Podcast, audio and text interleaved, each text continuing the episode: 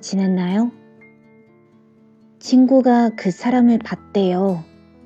좋아 보이더라는 말에 조금 신경이 쓰이더라고요.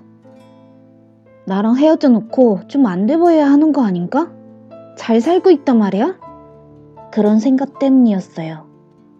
몇 번 심하게 싸웠고, 그걸 그 사람은 못 견뎠고, 그게 다였어요.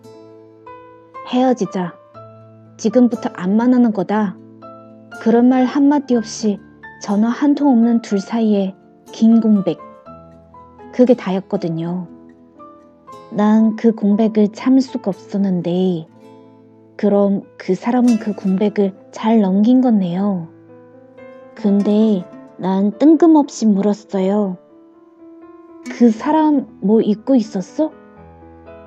맨날 똑같은 옷만 입고 다닌 사람이라 헤어지고 나서도 그게 걱정이었는데 난 아직도 그게 신경 쓰이네요.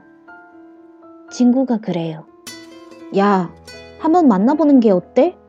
우연히 만나는 것처럼 그냥 뭐 자연스럽게 만나게 해줘 볼까? 만난다, 만난다.